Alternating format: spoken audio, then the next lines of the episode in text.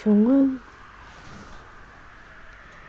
琼恩缓步爬上楼梯，虽然知道这是他最后一次爬这楼梯了，却又尽力抛开这些念头。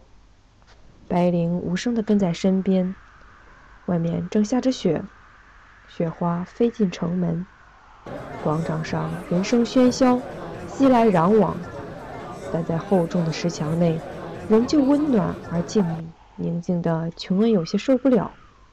他抵达门外，独自伫立了很长时间，心中满怀恐惧。白灵用鼻子磨蹭他的手，他借此找到勇气，于是。挺起胸膛，走进房内。史塔克夫人坐在床边。最近两个星期以来，她几乎日日夜夜、寸步不离地守着布兰。她差人把餐点送到房里，以及便壶和一张小硬板床。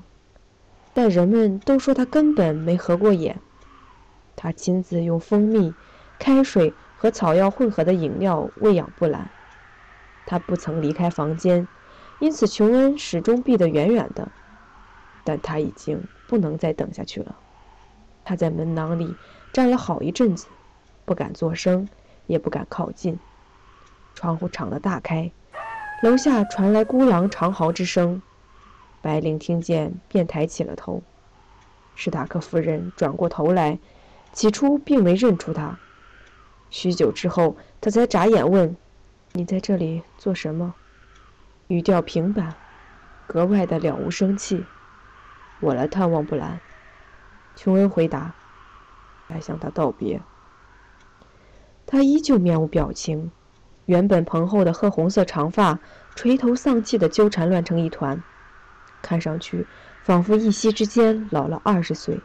你已经达到了目的，走吧。他恨不得拔腿就跑，但他很清楚。自己这辈子很可能再也见不着布兰了，于是他反而不安地朝屋里跨了一步。“求求你，让我见他一面吧。”他眼里闪过一道寒光。“我叫你走开。”他冷冷地说，“我们不欢迎你。”若是从前，他这席话准会把他吓得没命奔逃，羞得泪流满面。但是现在，却只让他怒火中烧。他即将宣誓加入守夜人的黑衣军团，届时他将面对比凯特琳·图利·史塔克更骇人的危险。好歹我是他哥哥，他说：“你要我叫警卫吗？你尽管叫。”琼恩愤愤的道：“但你阻止不了我见他一面的。”说完，他穿过房间，走到病床的另一边，低头看着布兰。他正握着布兰的一只手，可那只手看起来不像手，倒像爪子。眼前的病人已非琼恩记忆中那个布兰，他形容枯槁，骨瘦如柴，两腿在毛毯下卷曲成令人作呕的形状。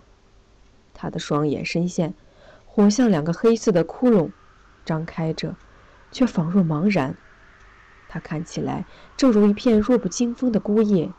一阵劲风便足以将它吹动飘散，但是在那身支离破碎的骨架下，他的胸膛正随着清浅急促的呼吸韵律有致的起伏。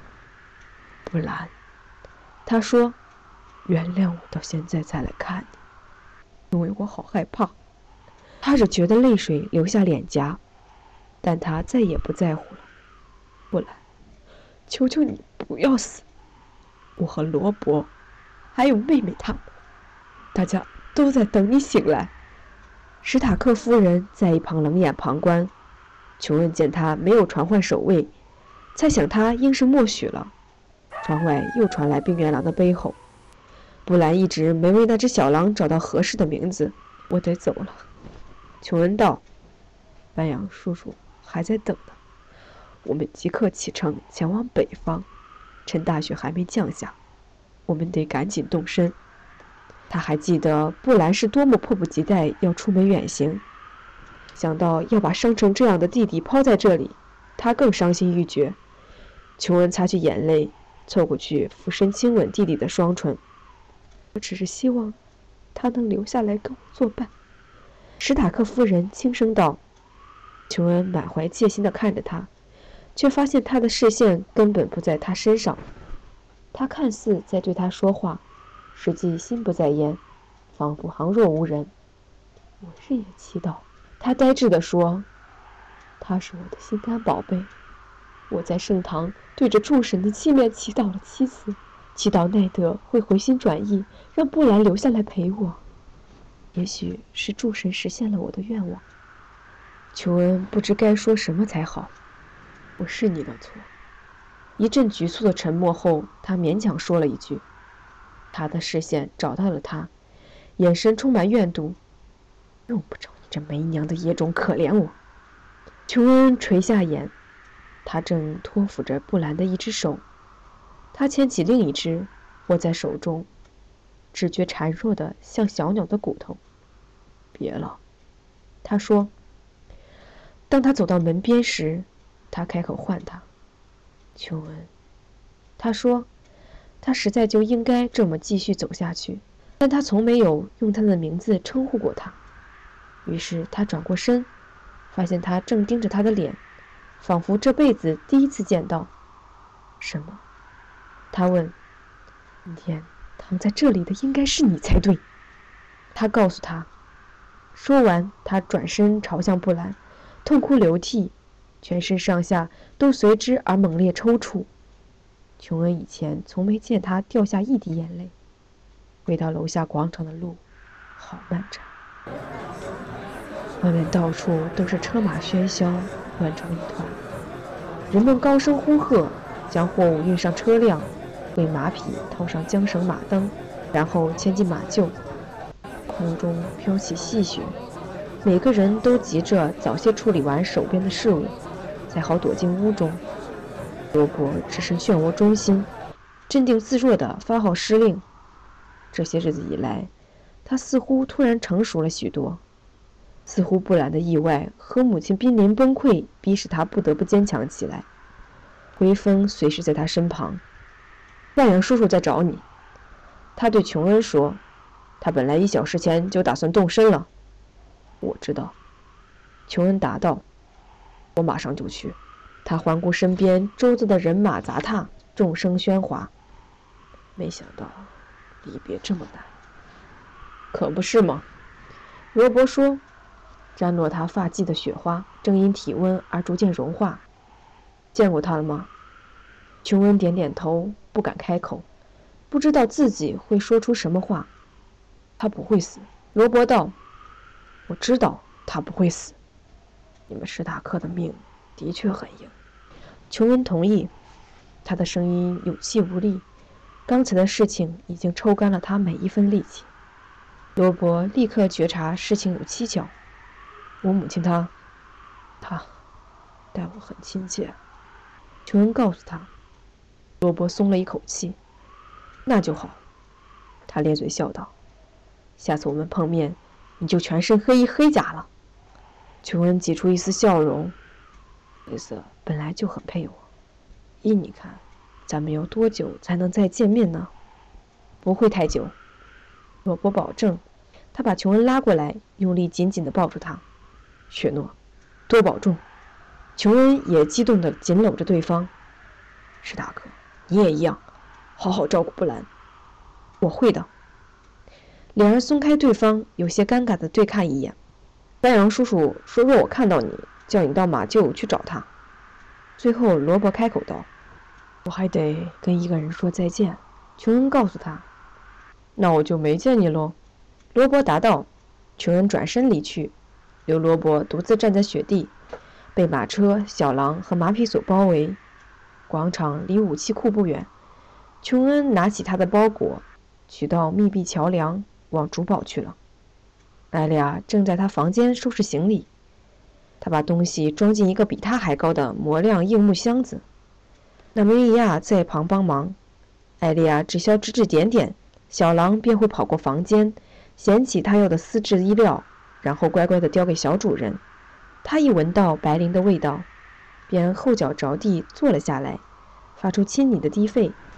艾利亚朝身后瞟了一眼，瞧见是琼恩，便开心地跳了起来。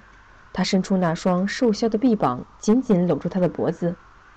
我好怕你已经走了。”他上气不接下气地说：“他们不准我下去说再见。”你又闯了什么祸了？琼恩饶富兴趣地问。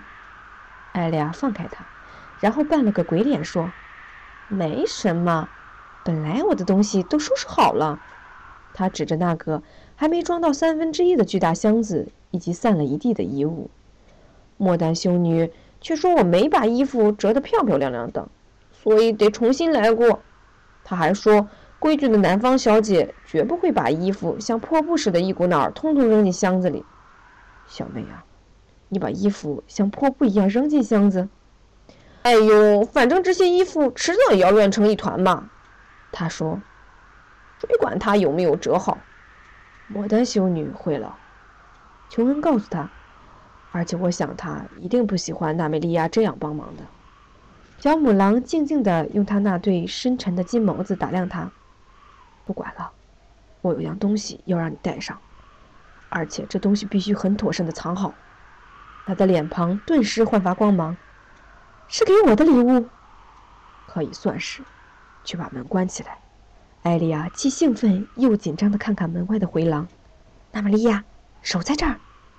他把小狼留在门外，负责发出警讯。然后关上房门。这时，琼恩已经把破布包裹解开，把东西交给他。他睁大双眼，和他的眼睛一样，那是双颜色沉暗的眸子。一把剑。他用细小的声音说，呼吸急促起来。剑鞘是用柔软的灰皮革做成。琼恩缓缓抽出剑，好让他仔细瞧瞧剑身泛着的深蓝色金属光泽。这可不是玩具。他告诉他：“小心不要伤到自己。这把剑很利，利到可以用来刮胡子。女生又不用刮胡子。”艾莉亚说：“也许女生该刮一刮。你看过修女的腿吗？”他朝他咯咯直笑：“ 看过。你好坏哟。你不也一样？”琼恩说：“我请密肯特别打造了这把剑。”潘托斯、密尔和其他自由贸易城邦的刺客用的就是这种剑。它虽然无法砍人头颅，但只要你动作够快，就可以轻易的将敌人刺得千疮百孔。我动作很快呢，艾利亚道。你以后要天天练习。他把剑放进他的掌心，指导他握法，然后退开一步。感觉如何？还顺手吗？我觉得蛮不错。艾利亚回答：“第一课。”琼恩正色道：“用尖的那端去刺敌人。”艾利亚用钝的一端在他手上砰的敲了一下，虽然很痛，琼恩却不由自主的像个傻子般嘻嘻直笑。“我知道该用那一边刺人啦。”艾利亚说，随即脸上蒙了一层疑惑。“莫丹修女一定会把剑拿走的。假如她不知道你有这把剑。”就不会把它拿走了。那我跟谁练习呢？你会找到对手的。琼恩向他保证。云林是座名副其实的大城，足足有林东城的一千倍大。在你还没找到练习伙伴之前，仔细观察教场里其他人怎么打斗，多跑步，多骑马，把身体养壮。还有，无论如何，艾利亚知道他接下来要说些。于是两人异口同声道：“绝对不要要告诉三傻。”琼恩揉揉他的头发：“小妹，我会想念你的。”突然间，他的样子像要哭。我真希望你和我们一起走。殊途不见得不能同归，谁知道将来怎么样呢？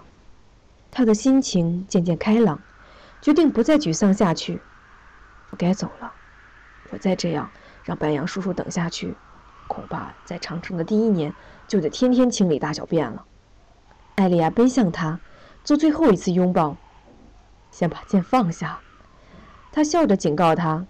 他红着脸把剑丢在一旁，然后拼命吻她。他转身朝门口走去时，他已经又拾起剑，试探着挥舞。我差点忘了，他对他说。大凡好剑都有自己的名讳，像是寒冰。他看着手中的剑，这把剑也有名字吗？哇，快告诉我嘛！你难道猜不出来？琼恩挪移，就是你最心爱的东西呀！艾利亚乍听之下满头雾水，但随即恍然大悟，他的反应就是这么迅捷。于是两人再度异口同声道：“冯一真。”记忆中他的笑声。在后来北行的漫长路上，始终温暖着他的心房。